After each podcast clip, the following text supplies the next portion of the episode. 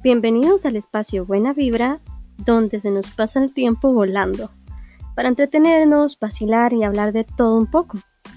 Pónganse cómodos y nos vamos de una. Sazón pa'l corazón. Buenas, buenas gente, bienvenidos individuos, seres humanos, a otro episodio más de Sazón pa'l corazón. Mi nombre es Sharon y el día de hoy no les hablo desde mi casa, chiquillos. Esta vez traigo pues algo especial, una invitada así como de lujo que llaman, ¿verdad? Entonces voy a, empezar primero que todo dando una breve introducción de ella y también introducirles un poquito de qué se trata el episodio y de qué vamos a hablar hoy. Entonces, a ver, ¿a quién le gusta viajar? Todo el mundo está diciendo yo, ¿verdad? ¿A quién le gusta conocer lugares chivas? a todo el mundo. O sea, yo creo que si a nosotros nos dieran la oportunidad de ser millonarios, hijos de papi mami, no sé, y no tuviéramos que trabajar nunca en la vida y el dinero no fuese un problema, chiquillos, nos dedicaríamos a viajar. O sea, hay que dejarse de cosas porque, o sea, el viajar, el conocer culturas, conocer lugares, o sea, yo me dedicaría a eso feliz de la vida. Y mi invitada, pues tiene un blog dedicado a esto, a los viajes y no solamente eso, sino también a temas de estilo de vida y demás. Entonces, este, vamos a hablar un poquito de todo, no solamente de Cele, la que va a viajar, la que nos da tips, la, la que aquí, la que allá, o la bloguera, no. Vamos a darle la bienvenida entonces a Selene Gutiérrez de Cele Sin Límites. Cele, bienvenida. Ay, muchas gracias Sharon, de verdad, gracias por esa introducción, no me la esperaba. Súper feliz de estar aquí. A ver, empecemos con algo súper importante, porque yo lo que puedo ver desde afuera, ¿verdad? Eh, o en redes sociales, es este, esta persona como súper dinámica, súper espontánea, em, y que hace como un poquito de todo y que, no sé, es como multifacética. Entonces, contanos ahora sí, vos como persona, ¿cómo te definís? O sea, fuera de ser la que viaja, ser la que tiene un negocio, que ahorita les hablo de eso, chiquillos, está muy chiva. Pero fuera de ese montón de aristas que somos como personas, ¿cómo te definís vos? Uy, qué difícil. Qué difícil porque uno siempre está listo para definir a alguien más, pero no para autodefinirse, exacto, ¿verdad? Exacto. Este, en realidad, sí, sí, mucho de lo que ven en mis redes es como yo soy en el día a día. Eh, tal vez lo que no ven por ahí es que a veces tengo un carácter fuerte.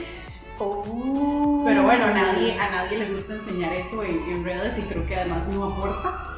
Pero en realidad lo que ven en mis redes es lo que soy, así espontánea, siempre ando en mil cosas, soy emprendedora desde que tengo memoria, eh, me encanta disfrutar de la vida, de los viajes, trato de ver lo positivo siempre, eh, soy muy impaciente, creo que por eso es que soy muy activa al mismo tiempo porque necesito las cosas ya y tengo que resolver ya. Ok. Eh, pero soy una persona sobre todo que hace las cosas desde el corazón y yo creo que por eso es que al final, aunque a veces me cuesta o todos, digamos, tenemos piedras en el camino, muchas de esas cosas que realmente hago con el corazón me salen bien y yo creo que es por eso, porque es como mucho empeño, mucho esfuerzo y mucha alma.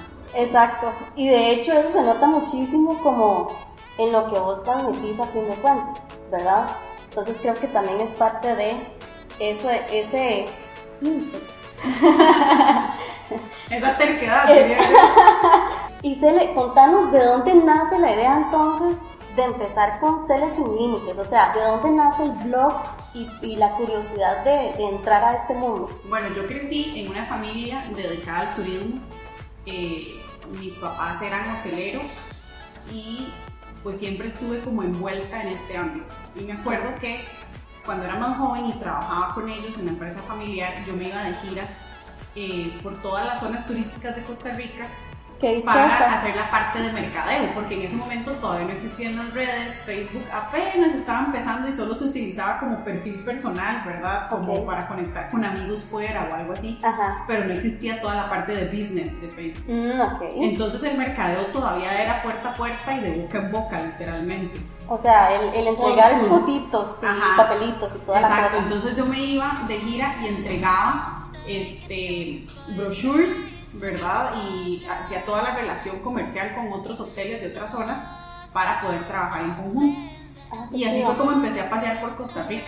Desde siempre, siempre había viajado un montón y entonces este, es algo que traigo, digamos, en mí, desde niña lo hacía y me encantaba y lo disfrutaba muchísimo.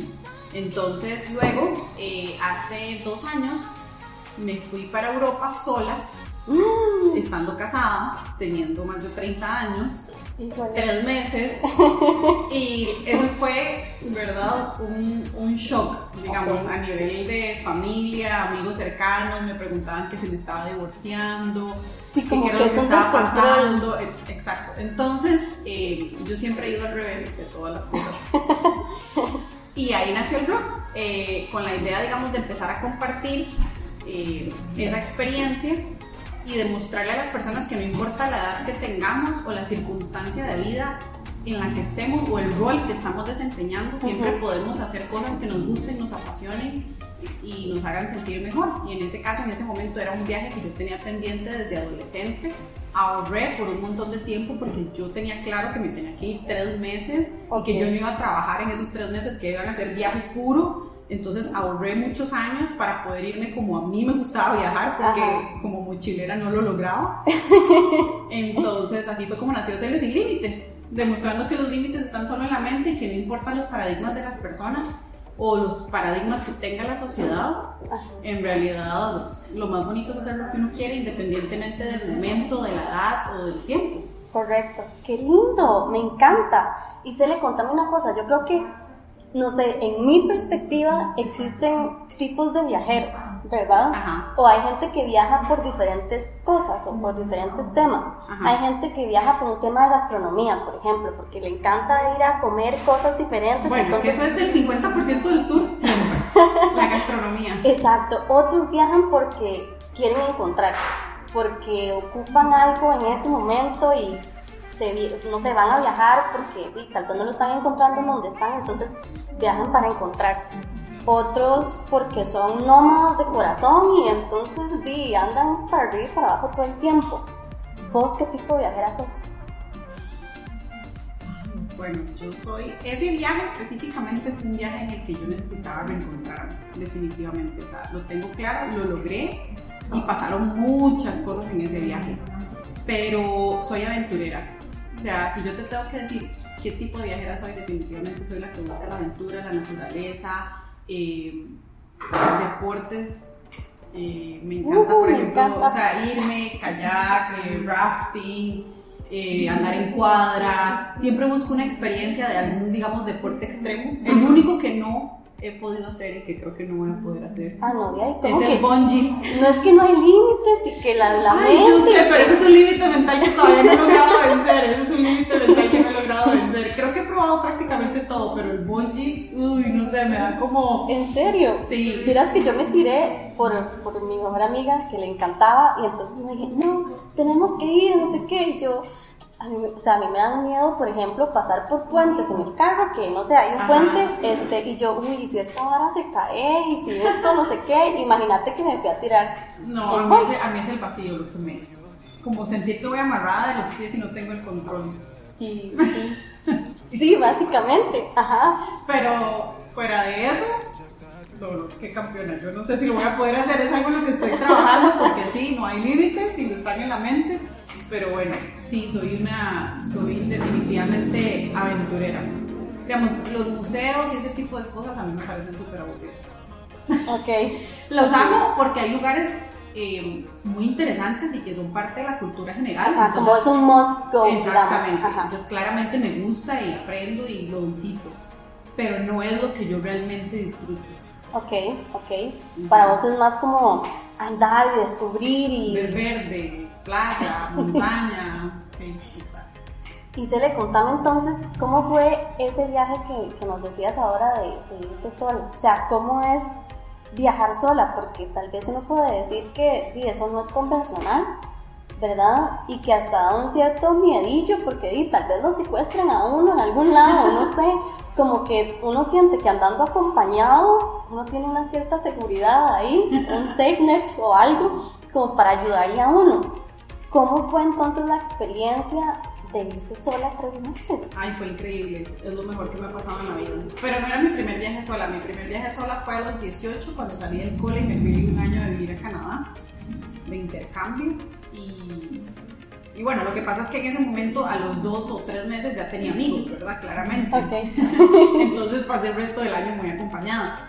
Pero ahora que me fui a Europa, yo creo que es una experiencia que todos y todas tenemos que vivir por lo menos una vez en la vida, así sea un fin de semana a un lugar cercano, pero estar solos, porque es como desconectarse para conectar. Ok. Eh, sí, hay, hay temores, claramente. Yo traté de escoger un lugar donde me sintiera segura. En Europa yo la verdad lo sentí bastante seguro. Eh, pero no sé, a mí me encanta, yo disfruto mucho mi soledad. Vieras que eso es algo que siempre ha sido así. De hecho, soy. Yo, yo soy así como muy. Muy bombesta, por decirlo de alguna manera, digamos, y me encanta la fiesta y la pachanga, y cuando hay, estoy y lo disfruto. Pero en términos generales, soy de pocos amigos. O sea, a mí me gusta estar sola, yo no necesito estar acompañada todo el tiempo, digamos. Tengo mis amigos, pero los veo esporádicamente. Entonces, eso es algo que yo disfruto desde siempre. Entonces, en el viaje fue súper lindo porque fue literal no conocer a nadie. Habían lugares en los que yo llegaba y, y estaba sola, sola, sola. Habían otros que sí aproveché para visitar a algunos amigos, pero en términos generales no estaba con mi núcleo más cercano, digamos. Claro.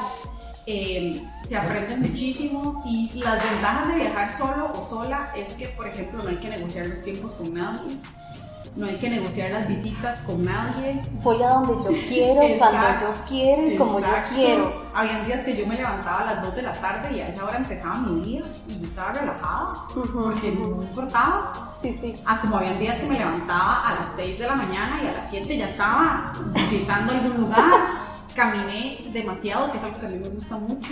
Entonces, en realidad es un viaje donde uno se encuentra y descubre muchas cosas y, y ve los pequeños detalles. Por ejemplo, nunca se me olvida que una vez iba de, creo que era de Milán a Suiza. Okay. Y yo soñé toda mi vida con conocer Suiza. O sea, era como, ¿verdad? Algo que yo tenía ahí, yo decía Suiza, Suiza, y yo me acuerdo que yo esperé, pasé toda la primera parte del viaje esperando llegar a Suiza, que era un mes después, era como a la mitad. Y cuando yo me monté y yo iba en el tren, y yo decía, ya lo voy a cumplir, ya lo voy a cumplir. Entonces yo iba demasiado pendiente y estaba muy presente en ese momento porque era lo que estaba pasando y no tenía nada. Es como que, el, el que niño interno que está eufórico. Y cuando pasamos como un túnel y volvimos a ver como la luz dentro del, digamos, en el tren, yo me acuerdo que lo primero que vi fue un lago de esos turquesas divinos que hay en Suiza, con las montañas perfectas y a mí se me salieron las lágrimas. Y yo empecé a llorar. Y yo decía, esto es, o sea, esto es lo que yo quería, o sea, mi corazón en este momento está lleno, o sea, completo, no me hace falta nada y, y, fueron esos pequeños momentos, digamos, que tuve a lo largo del viaje en diferentes circunstancias por las que ese viaje valió completamente la pena. Sí, por esos detalles usted dijo, bueno, para eso vine. Exacto, y porque estamos presentes en el momento. O sea, es como, estamos solos y estamos ahí, esto es lo que estoy haciendo, esto es lo que siempre he querido hacer uh -huh. y realmente lo vivo y lo disfruto. Y yo ahorita mm, estoy contando esto y puedo cerrar mis ojos y sentir lo que sentí en ese momento. Ajá. Mientras que cuando andamos con grupos o con amigos o con parejas, es muy lindo también, claramente. Pero a veces hay distracciones, vamos hablando, entonces no vamos pendientes, por ejemplo, de la vista tan hermosa en el tren, o no disfrutamos tal vez tanto de la comida, o no estamos como tan presentes en, uy, estoy probando esto, que es un platillo eh, originario, ¿verdad? De este lugar, y no sé, se compone. Es que todos esos detalles eran lo que yo vivía todos los días. Yo decía, ok, ¿qué estoy comiendo? ¿Y cómo lo hacen? ¿Y por qué lo hacen? ¿Y desde cuándo lo hacen? Ajá. Entonces, todos esos detalles, la cultura, cómo te atendían, cómo en Italia todo era chiquitito, pegado, ¿verdad? Y es lo normal, y usted estaba demasiado a la par de la otra persona, y cómo en Suiza todo está perfectamente organizado, hecho, cómo los parisinos son súper desordenados y cochinos, pero es súper bonito. Digamos, otra parte de, de, París que el otro extremo es súper limpio, ordenado, organizado, fancy. Súper público. Exacto, entonces todos esos contrastes eran súper bonitos y no sé, lo disfruté demasiado, la verdad. Qué chido, me encanta.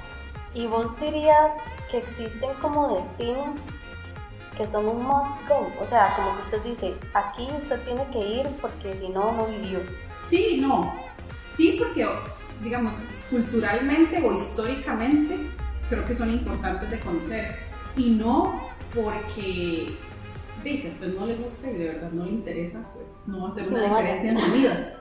Por ejemplo, para mí un must go y que fue un antes y un después en mi vida fue Cuba. Ok. Cuba, yo siento que es algo que todos los que tengamos la oportunidad deberíamos de ir y ver y conocer, porque es como regresarse a los 1960 y quedarse ahí estancados, o antes, tal vez a los 50 y quedarse ahí estancados y ver cómo la gente, a pesar de las carencias que tienen como país, son felices y viven alegres. Y uno va caminando por las calles y solo escucha música y la gente bailando y y tal vez nosotros antes de eso, o por lo menos yo decía, uy, pobrecitos los cubanos, deben estar súper tristes. Y pues sí, deben de tener sus cosas mal y todo, pero mi punto es, dentro de todo lo malo que ellos tienen, disfrutan demasiado de la vida, o el día a día, a su manera, y valoran lo que tal vez sí tienen que los hace felices. Correcto. Y el tema ya, un tema, digamos, político, eh, comprenderlo, estar ahí, ver cómo se maneja la moneda, que tienen dos monedas eh, y, que ellos no tienen acceso a los dólares ni a los euros, no se los cambian, o sea, todo ese tipo de cosas y que los doctores trabajan como meseros porque es como ganan dinero, porque como doctores se mueren de hambre. O sea, es que es completamente lo opuesto a lo que normalmente vemos en las sociedades sí, actuales. funcionamos, básicamente. Exacto, entonces para mí Cuba es, es un monstruo y se le danos como esos tips o esas cosillas que vos decís, ok, usted quiere empezar a, viajar, este es mi primer viaje. De hecho, yo, por ejemplo, le confieso que yo no he salido de mi tiquicia. ¿En serio? Hasta el día de hoy no he podido salir. ¿Qué cosas vos dirías? No, o sea, estos tips me salvaron a mí la vida y son cosas que vi y que yo dije, ¡Ah! Me cambiaron mi perspectiva y ahora lo voy a hacer de ahora en adelante y toda la vida. Entonces no sé qué, qué aplicaciones ver, qué tipo de ofertas, qué ese teje y maneje. Bueno, para mí lo primero, primero que tienen que hacer es definir qué tipo de viajeros son ustedes. Ok. Y a eso me refiero a, digamos, tres o cuatro eh, referencias muy generales. Después, en el camino, cuando ya viajen, ya se van a ir dando cuenta más específicamente qué tipo son, pero inicialmente ustedes tienen que decir, bueno, sí, yo podría ser mochilero. Ok. O no, la verdad es que yo prefiero viajar término medio. O no, a mí me gusta luxury completamente. Sí, sí, Porque eso cambia completamente el tema del viaje. Okay. Entonces, lo primero es que ustedes definan eso, para que acorde con eso puedan establecer un presupuesto. Mm, okay. Y después, de acuerdo a su estilo de vida y a las cosas que a ustedes les gusten, eh, tienen que definir qué, qué, es negociable y qué no es negociable en un viaje. Entonces, por ejemplo, se me ocurre, a veces los mochileros no les importa tanto la parte gastronómica, porque les importa más conocer.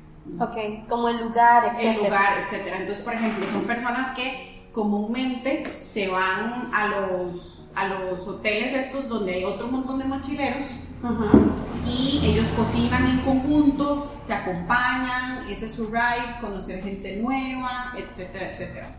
Eh, por ejemplo, para mí la parte gastronómica no es negociable. O sea, yo tengo que conocer la gastronomía del lugar. Por ejemplo, un país como México. O sea, tiene demasiada gastronomía. Entonces...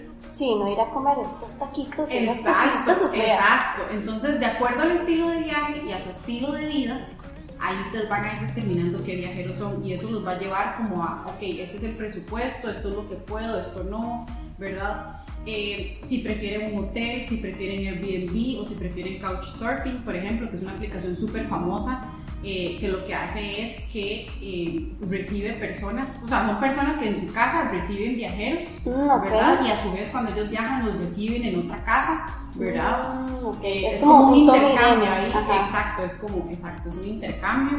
Entonces, por ejemplo, una de las aplicaciones que a mí más me gustan eh, es Booking o Expedia, casi siempre las, las, utilizo porque a veces se encuentran ofertas, eh, pero trato de hacerlo todo directo. Una de las cosas que yo les digo es, si no les da miedo viajar y es su primer viaje, háganlo ustedes, todo, de principio a fin. Okay. Organicen todo. Okay. Y cómprenlo directo con la aerolínea, directo con el hotel o directo en la aplicación. El trabajo, digamos, Exacto, porque eso es parte del viaje y se disfruta. ¿okay? Pero si no les gusta o les da miedo, Esa es la única razón por la que yo les recomendaría una agencia de viajes. Mm. ¿Qué es el tema?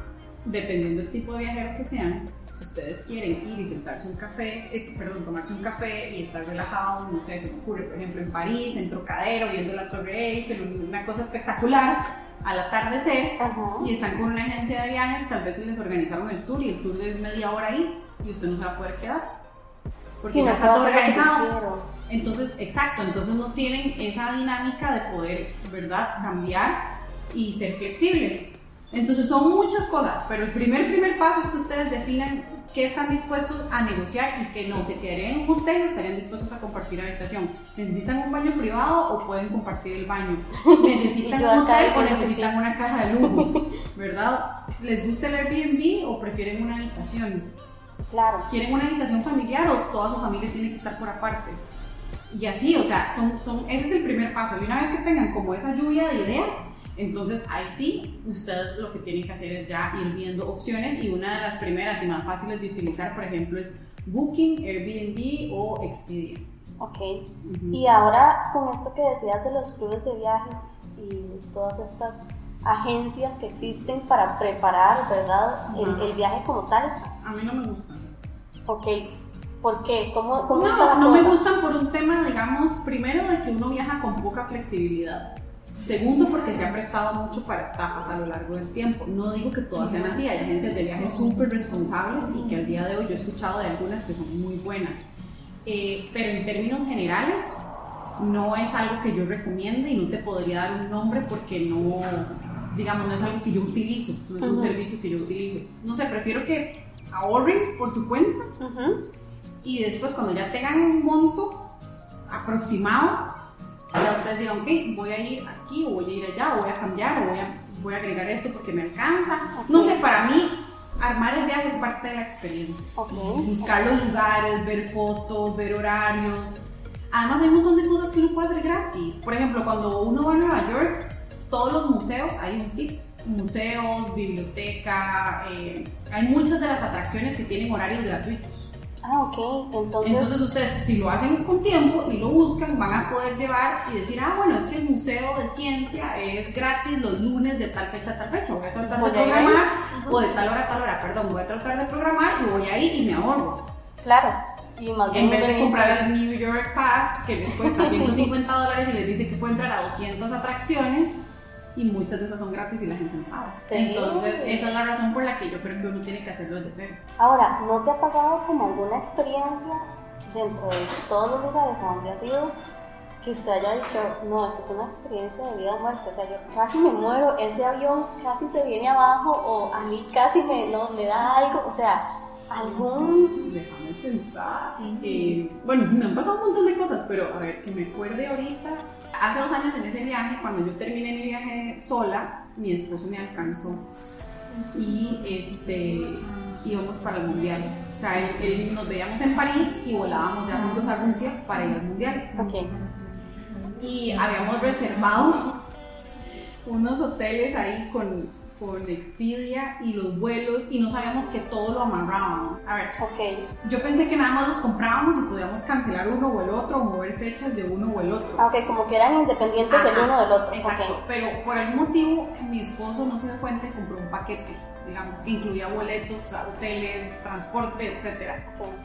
Y nos, nos atrasamos, bueno, o queríamos quedarnos más tiempo después en Budapest y no podíamos. Entonces perdimos el vuelo, nos cobraron una multa de casi mil dólares, no sabemos dónde estaban las maletas. fue como un día perdido de frustración total. Esa es una de las que me acuerdo. Y luego, para la luna de miel, que nos fuimos a Asia, pasaron dos cosas. La primera es que casi perdemos el vuelo a China. Ok. Porque en Chicago estaban arreglando los trenes y empezaron a hacer paradas y paradas y paradas y eso fue un retraso como de una hora y llegamos así al counter dos minutos antes de que cerraran el vuelo. Entonces fue un día de adrenalina corriendo con las maletas. Exacto, sí. Y la otra cosa que nos pasó, que me acabo de acordar ahorita, en China nos estafaron. Y yo ahí sí sentí que iba a ser algo de vida o muerte. Agarramos un tuk tuk, sí, porque los chinos no hablan inglés ni español porque les conviene, ¿verdad? Pero a la hora de la estafa te hablan todos los idiomas.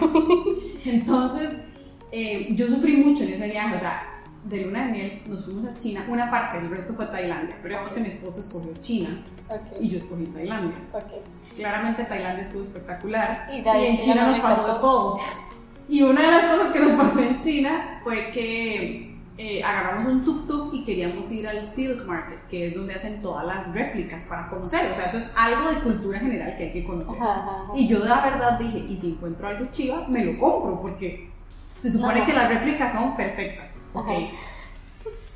Ya hablamos con el chinito, le ponemos la calculadora, yo llevaba papelitos, yo llevaba traductor, bueno, de todo. Yo estoy segura que él me entendió a dónde íbamos.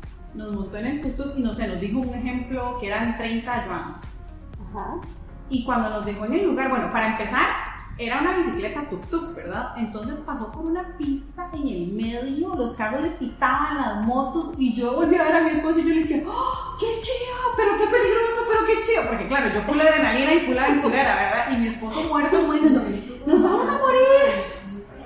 Qué duro, eso es como lo que uno ve en la India, igual. Ajá, algo así, sí, sí, sí, algo así loquísimo. Pero lo feo fue que cuando supuestamente llegamos al punto, el muchacho nos baja y nos dice, o sea, con la mano, lenguaje corporal, nos dice como ahí, ahí en la esquina.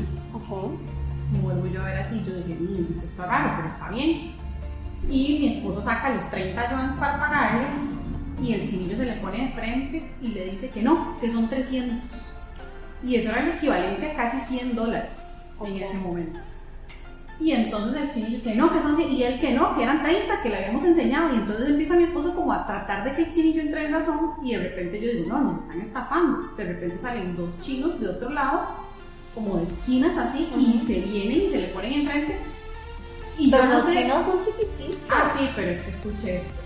Yo no sé cómo ni en qué momento yo agarré a mi esposo, porque ya mi esposo en ese momento ya estaba bravo, Yo no sé de dónde agarré fuerza, ¿verdad? Y le dije como tranquilo, vea, en el, en el bolso yo ando los pasaportes, andamos los anillos y nos acabamos de casar y andamos efectivo, por favor págale y vámonos, no importa.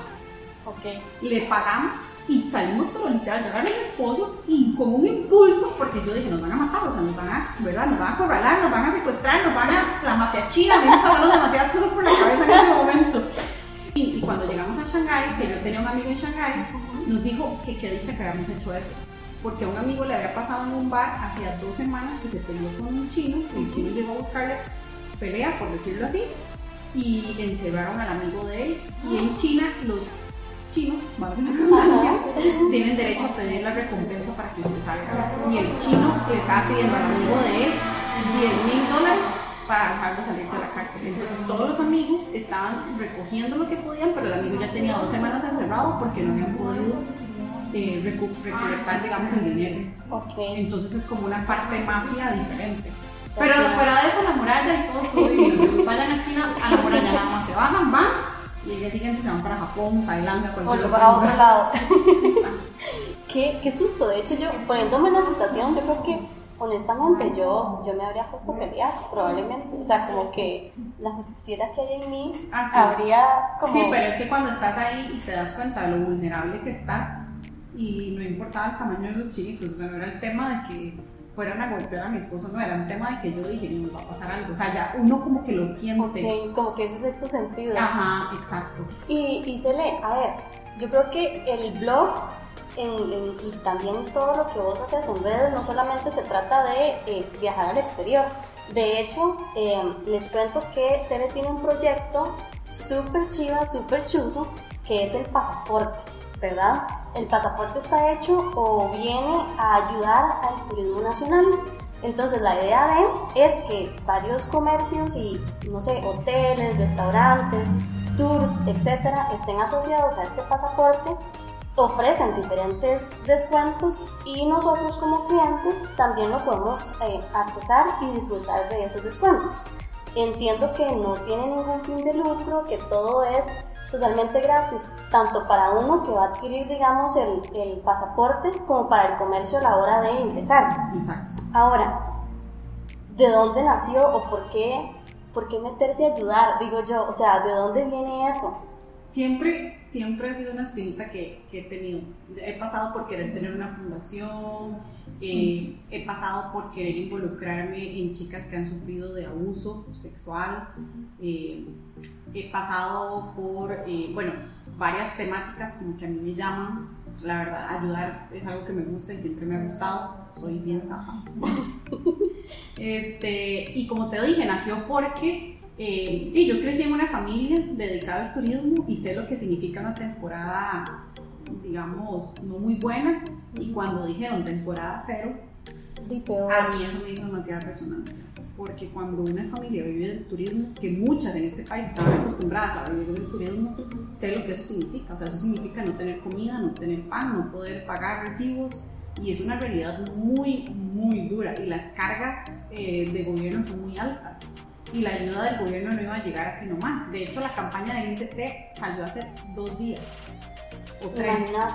Sí, después desde que lo anunciaron hace más de cuatro meses. Entonces, eh, nada, yo dije, voy a contactar a algunos amigos que tengo en el medio, ver si les interesa y utilizo mi plataforma para que la gente lo conozca, conozca los descuentos y de esa manera, digamos, les reserven a ellos o los visiten a ellos y, y pues por lo menos ayudar a una parte de la población. Obviamente tal vez no tengo el músculo para llegarle a todo el país, ojalá así fuera, pero yo creo que con pequeños cambios uno, uno al final logra muchas cosas en esta vida.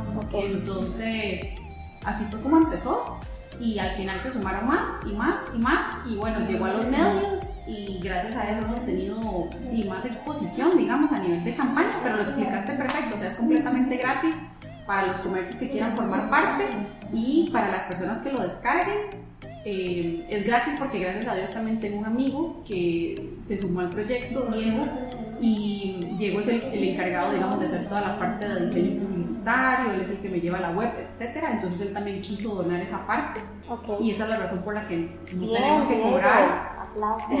Entonces trabajamos juntos en este proyecto y y es completamente sin fines de lucro. Todos los meses tenemos una nueva actualización, la gente lo puede descargar en mi página web o en el link que está en mi Instagram directamente.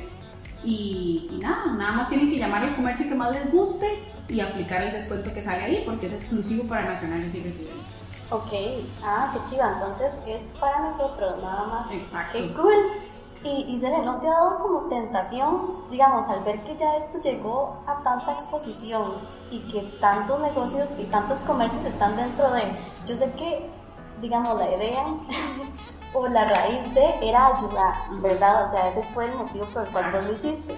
Pero no te dio tentación, digamos, ya después de ver que esto se hizo grande y que pues a la gente le está gustando y lo está adquiriendo, como decir, voy a cobrar este pequeñito fee por aquí, digamos, como para ayudarme con la gasolina y así. no, no, la verdad es que lo bonito ha sido que muchos hoteles, eh, especialmente hoteles, digamos que es como, como, los que se ven beneficiados tal vez más rápido, han tenido eh, mucho auge, digamos, y, y les ha ido bien. Entonces me han llamado y me han invitado a conocer el hotel ya personalmente, porque a ver, a todo esto muchos yo no los conocía, ¿verdad? Yo nada más revisaba sus redes, veía que todo estuviera bien, que cumplieran con los protocolos, pero al ser gratis yo tampoco podía invertir en ir y hacer una gira, porque yo tampoco tenía los recursos y no les quería cobrar absolutamente nada a ellos, tampoco.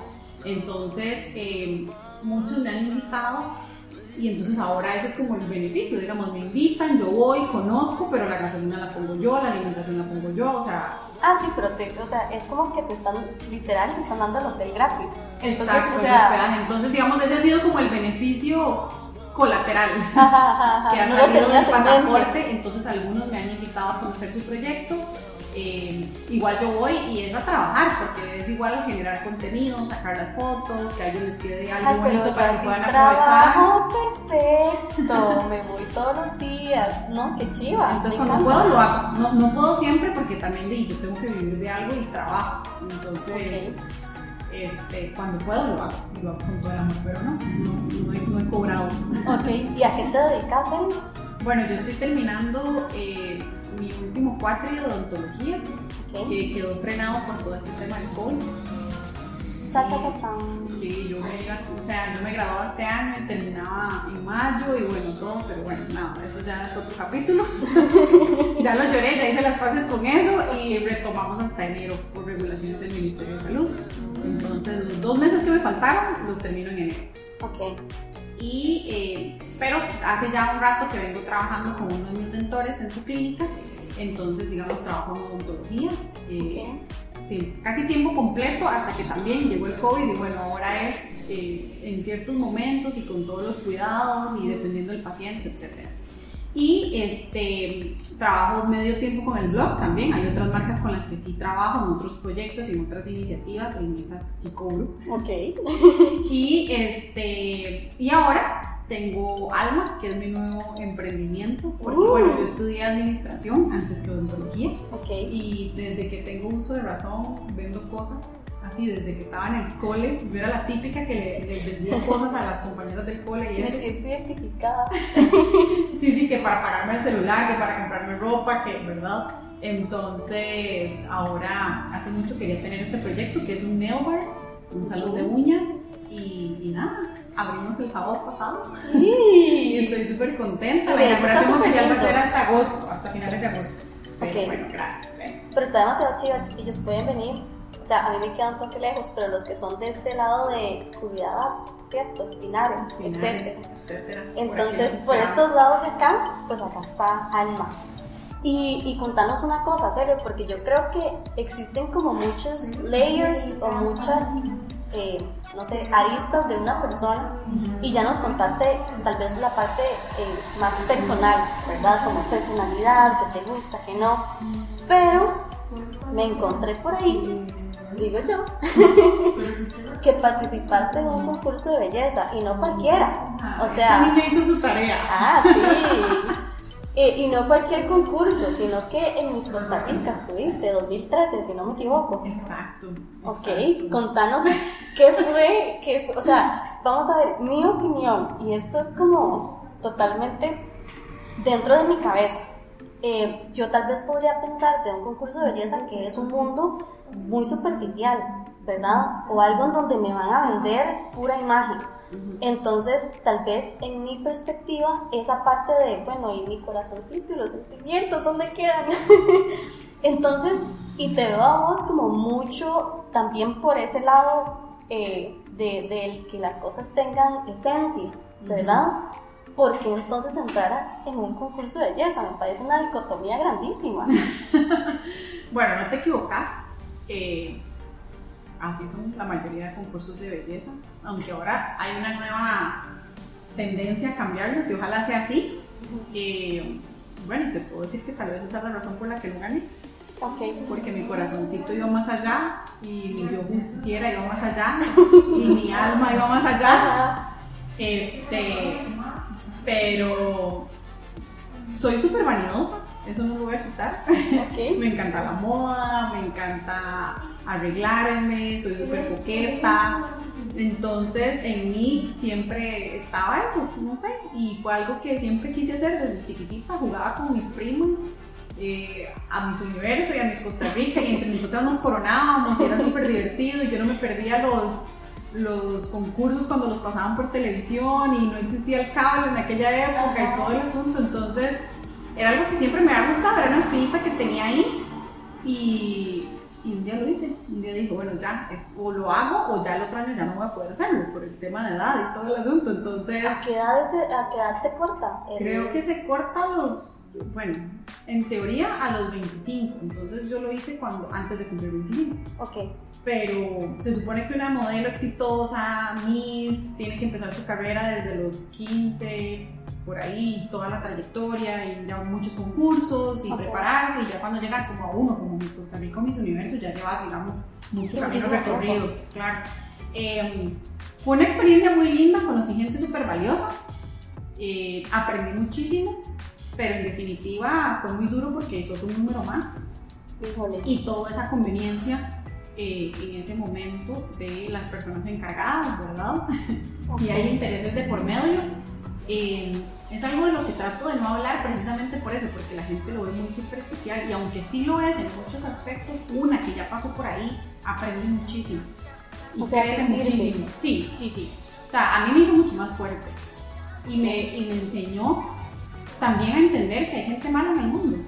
¿Me explico? O sea, a que no todo es color de rosa y aunque vos le pongas el alma y el corazón a un montón de proyectos, siempre va a haber gente malintencionada, gente que tiene otros intereses, gente que se aprovecha de X proyecto para otros intereses que no son los que realmente vende el proyecto, por decirlo así. Entonces a mí me enseñó muchísimo, me dejó grandes amigas, de verdad que fue un grupo súper bonito, eh, no tengo nada malo que decir, pero, pero a nivel, digamos, de producción y todo fue muy duro, porque era una realidad a la que yo jamás estaba acostumbrada, o sea, tanta rivalidad, ¿verdad? Y es una rivalidad que a veces crea la misma organización, no necesariamente son las chicas, ¿verdad? Entonces, es súper competitivo, es un ambiente fuerte, pero muy lindo, o sea, se aprende mucho, digamos, yo aprendí a producirme, yo aprendí a usar los tacones a la perfección, aunque se me olvidó porque ahora solo tenis. Yo, yo ya le iba a decir que me enseñara. Este, aprendí cosas que sí son importantes, que la gente las ve superficiales, pero vean, todo entra por la vista. Y si ustedes tienen grandes aspiraciones, ustedes tienen que estar preparados para eso. Entonces, usted quiere ser un alto ejecutivo, perfecto, pero usted no puede andar en chancletas. ¿Me explico? usted tiene que proyectarse a lo que usted quiere ser, porque usted tiene que ir encaminándose a eso, si no el momento nunca va a llegar. No importa cuál sea su esencia, no importa cuál sea su estilo. El estilo diferente, Exacto, si a usted le gusta andar como natural, pues perfecto, pero que se vea como... No es que tenés que andar producida, maquillada, con pestañas, o con uñas, o sin uñas, o con tacones, no, no es eso, no importa cuál sea su estilo, pero proyecte lo que usted quiere ser. Okay. O sea, si usted tiene una meta de llegar a X puesto laboral o de tener X empresa o lo que sea, usted tiene que proyectarse. Y eso fue algo que yo aprendí en Miss Costa Rica y es de, los, de lo que más valoro, digamos. Ok, yo lo acabo de aprender entonces. Porque a uno siempre le dicen, no importa, no importa lo que usted, o sea, no importa su apariencia, sí. pero es mentira. Vean, ¿cuánta gente no consigue un trabajo en esa empresa de sus sueños? No porque no tenga el conocimiento y no porque no sean inteligentes, sino porque nadie les dice, hey, para el día de la entrevista, usa este color, proyecta esto. Y no es que usted está enseñando algo que usted no es, es que es lo que ese puesto o ese sueño que usted tiene amerita. Entonces a veces sí hay que cambiar cosas de nosotros si queremos eso. Si usted no lo quiere, perfecto. como adaptarlo un poquito. Exacto, exacto. Y comunicarlo comunicarlo a través de su lenguaje corporal, a través de su forma de ser, a través de cómo usted se viste, cómo se proyecta. Eso es súper importante, eso no es algo superficial. Ahora, hay, no digo que se tienen que transformar, si a ustedes no les gusta, perfecto, pero entonces tienen que definir bien cuál es ese sueño que quieren perseguir. Porque es como todo, vos sos músico, me dijiste. Ok, si vos no aprendes los instrumentos y no aprendes a ver las notas, no vas a poder ser músico por más que quieras. Es algo que involucra tu sueño. Correcto. Es exactamente lo mismo para cualquier profesión. Proyectémonos como tiene que ser, porque todos tenemos eso que merece salir. Entonces yo no te digo que vos o que todos los ejecutivos tienen que andar traje negro, corbata y A, B y C exacto siempre para que sean exitosos. No. Puede ser que tu estilo sea otro. Adapta, adapta eso a tu estilo y no dejes de sacar tu esencia. Okay. No seas algo que no sos y una persona que no sos. Ese no es el punto. Pero el punto es que si tienes un sueño, proyecta eso que vos tenés adentro. O sea, decir, yo quiero hacer esto y para hacer esto tengo que lograr esto, esto, esto y esto. Okay. Y entonces, en ese momento vos vas haciendo los pequeños ajustes y no se trata de que una persona sea gorda o flaca, alto o bajo, feo o bonito. No importa lo que usted sea, usted siempre tiene algo que, o sea, que puede sobresalir. Y muchas veces esas personas no lo hacen o se esconden porque nunca les han dicho que, no sé, que tiene los ojos bonitos o que tiene una cara divina o que se puede arreglar el pelo así, que se le vería espectacular. Y son pequeños cambios que hacen la diferencia y eso no hace que vos dejes de ser la persona que sos. ¿Sí me entiendes el punto? Sí, o sea, no se trata de transformarte y que seas otra persona, es nada más de que realces y proyectes lo que vos sos para lograr ese sueño que vos querés.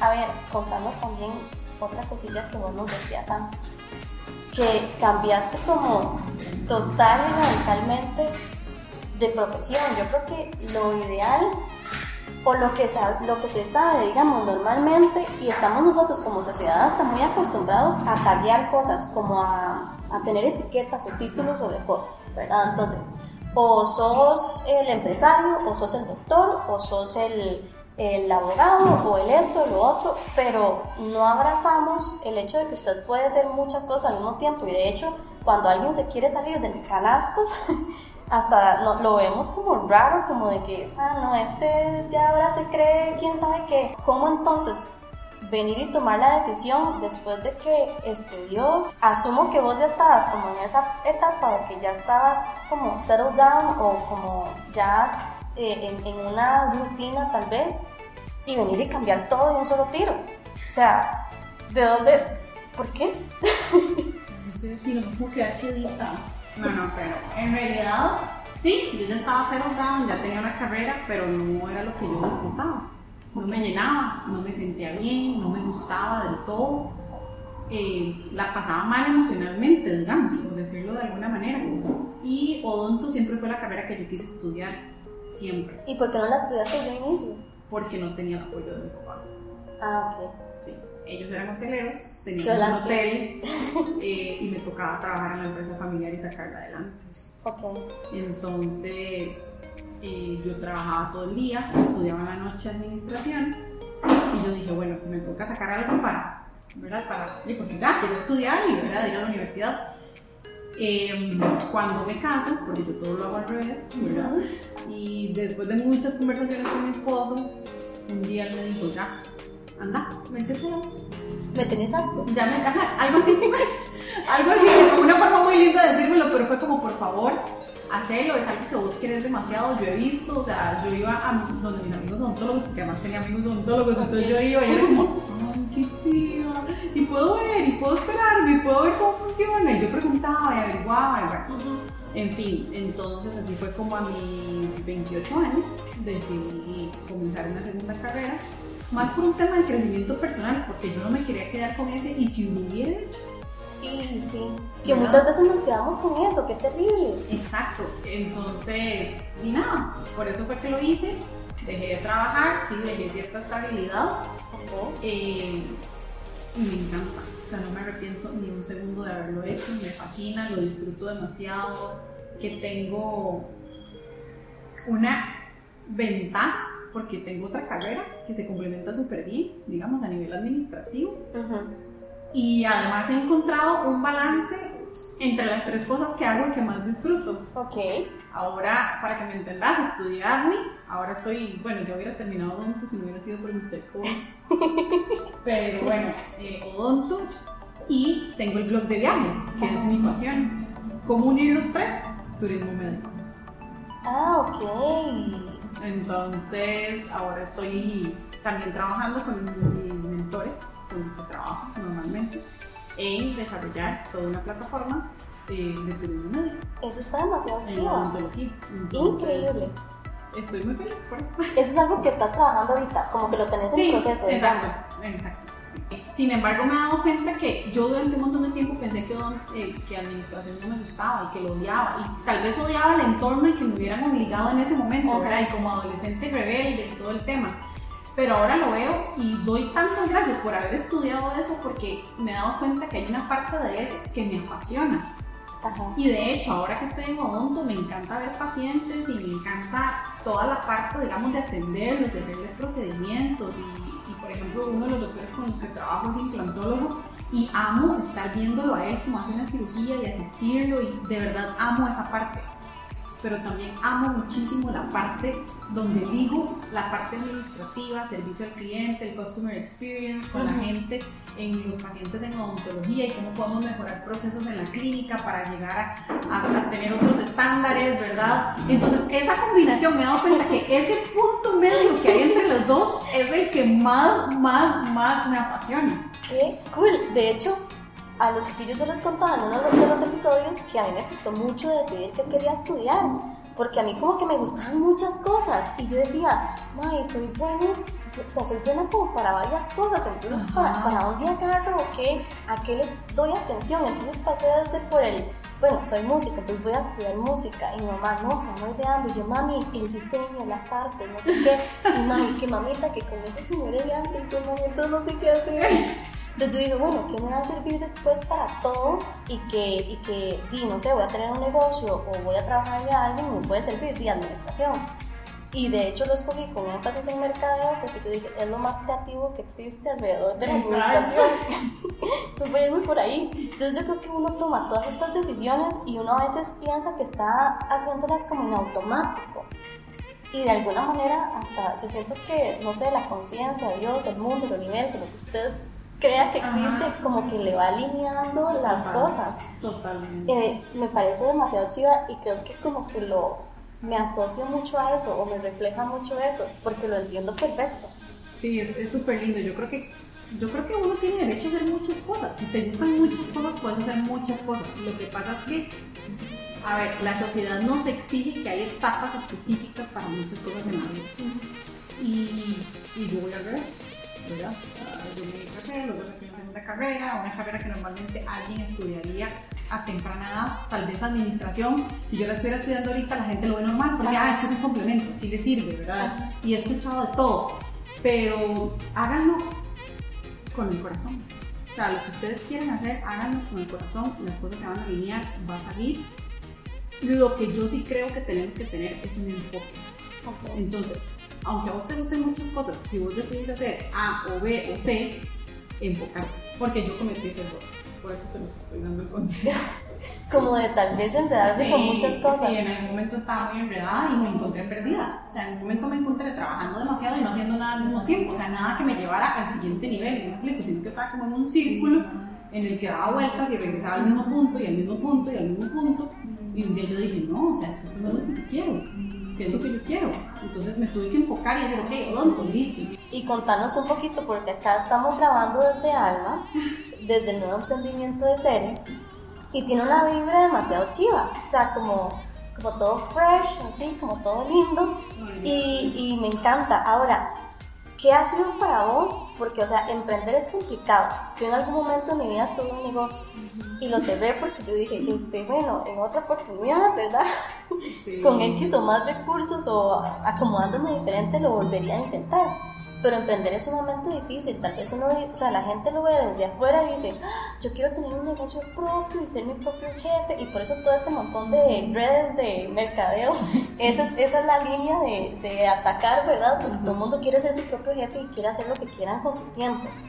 Pero el ser el emprendedor no significa eso. O sea, uno bretea más de la cuenta. O sea, su trabajo realmente es Exacto. Demasiado. La gente no ve que uno pasa días sin dormir. Aquí mi ansiedad me tiene dos días sin dormir, así contándote algo más íntimo. Imagínense, chiquillos, o sea, o sea, uno lo ve desde afuera y uno dice, no, qué chiva y qué perfecto y lo quiero y, ese es el, sueño de muchos, pero muchos no estamos dispuestos tal vez como a pagar ese precio. ¿Cómo ha sido esto?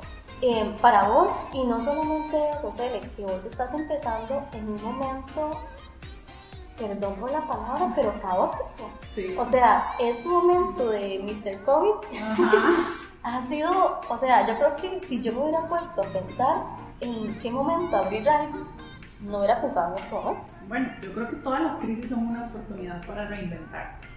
Y aunque tal vez no fue mi caso específicamente, he visto el de casos de amigas muy cercanas que han aprovechado más bien la pandemia y les ha ido muy bien.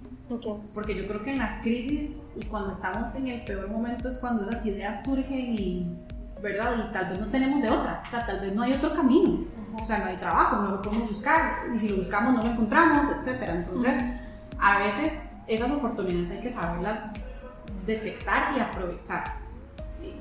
Alma ha sido. Ay, es que yo soy terca, de verdad, porque Alma, Alma ha sido un proceso de casi ya año y medio.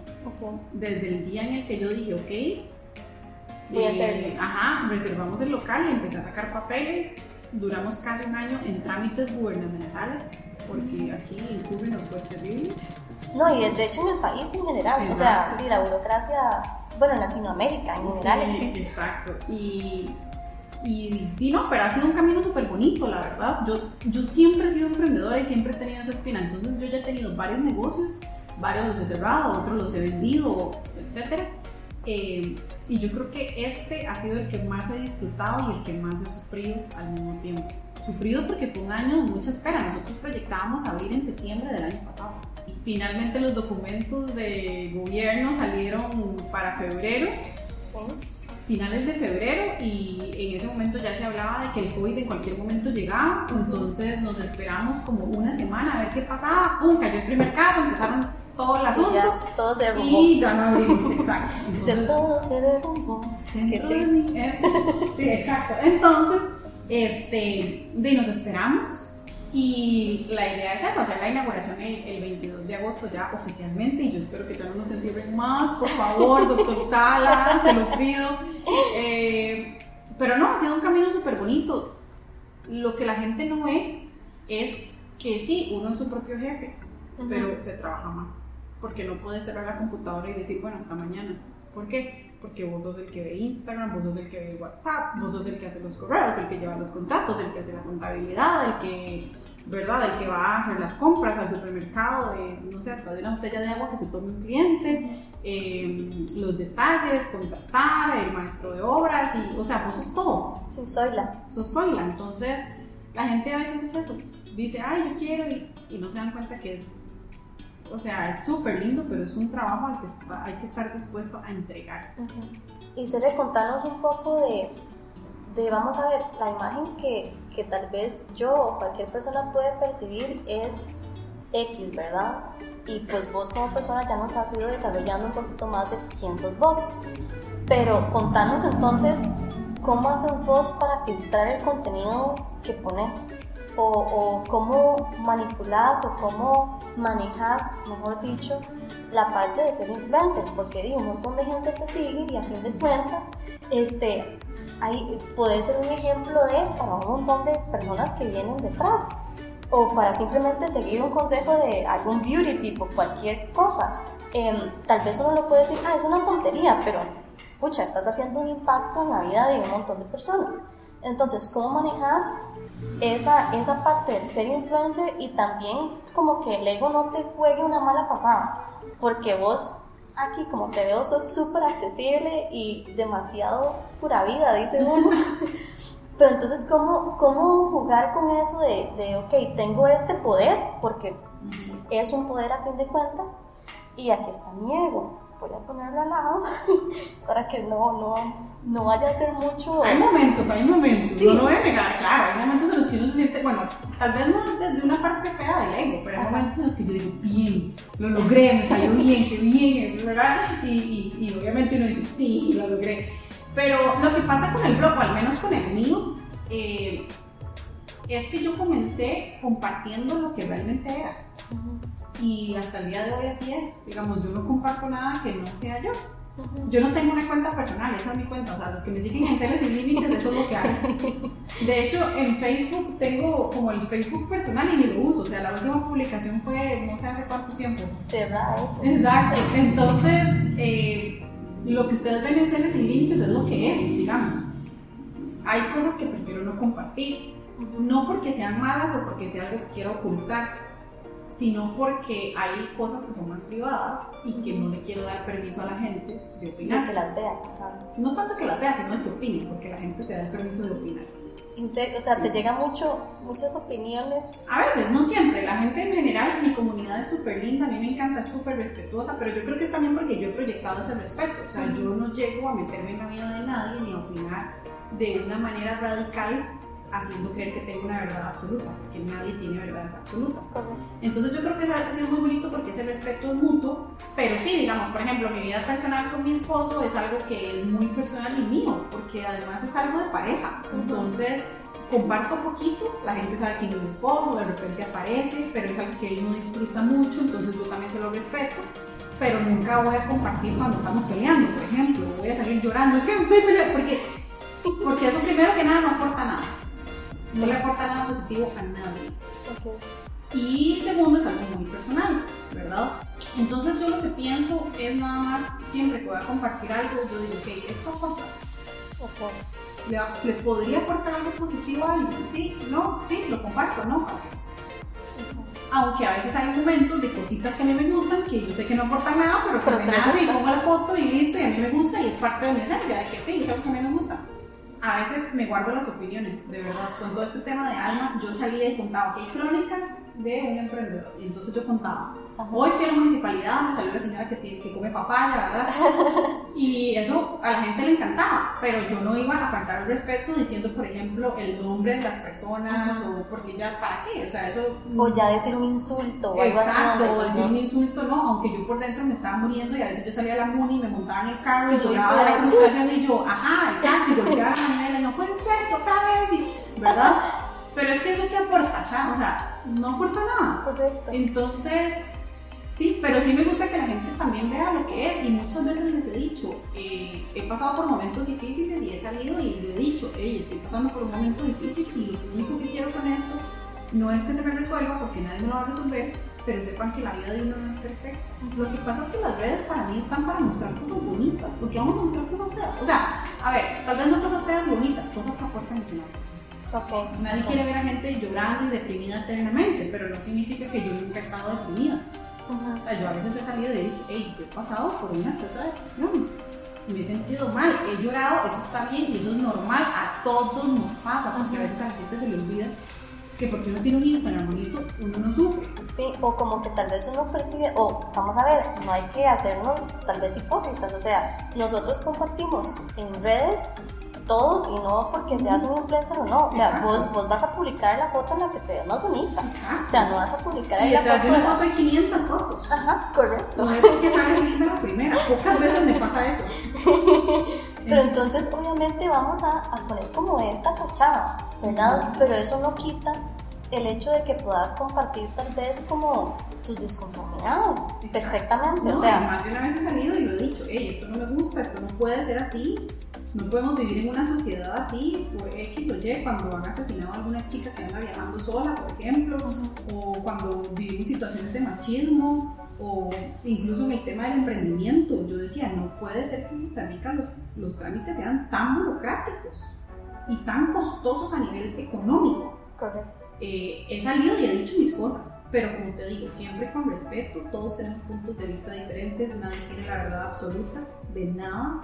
Y lo que a mí me funciona puede ser que a vos no, y eso está bien, pero si estás aquí y me seguís es porque algo te gusta y algo, ¿verdad?, te aporta. Correcto. Entonces, nada, lo que ven en mi Instagram es lo que yo soy. A veces no comparto nada porque a veces hay días que no, que no tengo ganas Sí, sí, sí, correcto. y no lo hago. Eso sí lo tengo súper claro. Ya pasé por esa etapa en la que, uy, tengo que publicar y a tal hora y esto porque los seguidores y esta la hora Eso es solo darse un dolor de cabeza, o sea, eso no sirve para nada. Y aparte de que entonces no lo disfrutas, tal vez es algo, o sea, tal vez el blog o, los, o, los, o estos medios es algo que vos disfrutás Exacto. y por hacerlo como tan tajante, se le quita tal vez esa parte disfrutable, Exacto. ¿verdad? Y Cele, ya para terminar, se nos fue la hora. Y la última pregunta que te quiero hacer es, es tal vez como ya un reflejo más de sazón y no tanto de Cele. Ok. Pero contanos qué puedes tal vez vos cambiar hoy o hacer diferente hoy vos, poniéndote a reflexionar tal vez un poquito, que nosotros también podamos adoptar o emular de alguna manera para hacer una mejor sociedad o un mejor mundo. Bueno, algo en lo que yo he venido trabajando ya hace un tiempo es en el tema de no molestarme ante situaciones de egoísmo extremo. ¿ok? En Costa Rica tendemos mucho a tener una cultura de soluchar el piso. Y cuando vemos que alguien está yendo bien, de una vez. Qué duro, sí. Entonces, y esto es algo que aprendí de mi esposo, porque al principio yo no he sido, no soy una santa, porque no lo soy. He tenido unos momentos en los que obviamente uno como ser humano dice, uy, ojalá que no me salga, porque es que es tan malo o tan mala, ¿verdad? Eso es, eso es algo normal, no hay que ser hipócrita. Pero una cosa que me enseñó mi esposo y, y que es de los aprendizajes más lindos que yo he tenido de él en nuestro matrimonio es que siempre hay que buscar una relación ganar-ganar. Ok. Y yo en muchas otras situaciones de la vida eh, me acostumbré o me criaron como usted gana, alguien gana y alguien pierde. Ajá, Pero es un tema cultural a nivel país, no es tanto un tema de familia, digamos, ni de que mis papás fueran malos, ni nada de eso. Por ejemplo, a nivel de matrimonio. Y lo aprendí por eso, como te digo. Porque yo no tengo mis berrinches o cuando me enojaba por algo y yo, uy, no. Y todavía me cuesta, o sea, mi orgullo a veces es, ¿verdad? Y yo, y me quedo callada. Yo no soy de tratarlo mal ni nada, pero me quedo callada. O sea, le aplico la ley del hielo así, heavy. Y él, y él siempre me dice, es que, porque buscas poner algo en lo que vos ganas y yo pierdo. O yo gano y vos perdés. O sea, ¿por qué mejor no ganar, ganar? Entonces es algo que he venido aplicando en cualquier situación de la vida. Entonces yo siempre digo, por ejemplo, en mis, ya en mis últimos dos años siento que es cuando más consciente lo he hecho. Y cada vez que algo me molesta o me enoja, yo digo, no, no, no voy a hacer eso, eso es una actitud de ser eso no lo voy a hacer, o sea, voy a tratar de, y aunque me enojo y me molesta, trato de darle como vuelta a la situación y ver qué hay positivo y pensar, que ¿de qué manera podemos ganar, ganar? O sea, de qué manera esa persona gana y consigue lo que quiera, no sé, cuando estoy hablando con mi mamá, cuando estamos negociando un paseo, en las cosas más tontas de la vida, ¿qué queremos desayunar? Y lo he visto mucho, digamos, ahora con la campaña del pasaporte, la gente siempre quiere ganar y que, y que la gente pierda. Al principio, no con mi campaña, pero con otras campañas que empezaron a sacar, los comentarios de la gente en Facebook y en redes sociales eran es que ajá, ahora que, que vean a ver qué hacen, porque sin el turismo nacional no van a vivir, se van a morir de hambre, y eran comentarios de odio y de egoísmo, y se les olvida que detrás de eso hay personas que comen y que son seres humanos que tal vez nunca habían vivido esta situación y que se acostumbraron sin querer queriendo y de la manera más natural a vivir del turismo extranjero. Nadie se esperaba una pandemia. Me cuesta, hay situaciones en las que me cuesta. Ayer me pasó una situación eh, con el pasaporte que me lo copiaron, etcétera, y, y, no fue el tema de la copia, sino darme cuenta que una de las personas que estaban involucradas en mi proyecto como colaboradores estaba aprovechándose de que su nombre estaba en mi proyecto para contactar comercios para su propio beneficio. Y eso es algo completamente desleal. Eso es algo que no se hace. Y aquí donde me ves, o sea, me acuerdo y, se me viene, ¿verdad? El ego y el enojo. Pero tengo que trabajarlo. ¿Y cómo lo trabajé? Bueno, listo, se salen los voluntarios. Este es mi proyecto, yo lo estoy haciendo con el alma y con el corazón y no lo van a arruinar ganamos todos. Busquen siempre ganar, ganar, no importa cuál sea la situación de la vida, la más tonta o la más importante, busquen un beneficio para ambas partes, porque todos merecemos ganar. No es justo que siempre andemos por la vida pensando que alguien tiene que perder algo para que yo gane algo. Eso me parece súper y eso me parece demasiado chido para terminarse. Muchísimas gracias. Y gracias este, a todos ustedes por habernos escuchado. No sé si querés decir algo para despedirte. No, no, que sigan sus sueños y, bueno, si quieren saber cómo viajar, me pueden seguir en Celes y en Instagram. Y de verdad espero de corazón que no importa cuál sea la edad que tienen ni el momento de la vida en el que estén, que hagan una pausa, valoren lo que tienen, agradezcan por lo que tienen y evalúen qué les hace falta para que vayan por sus sueños. Muchísimas gracias, Chao, chiquillos.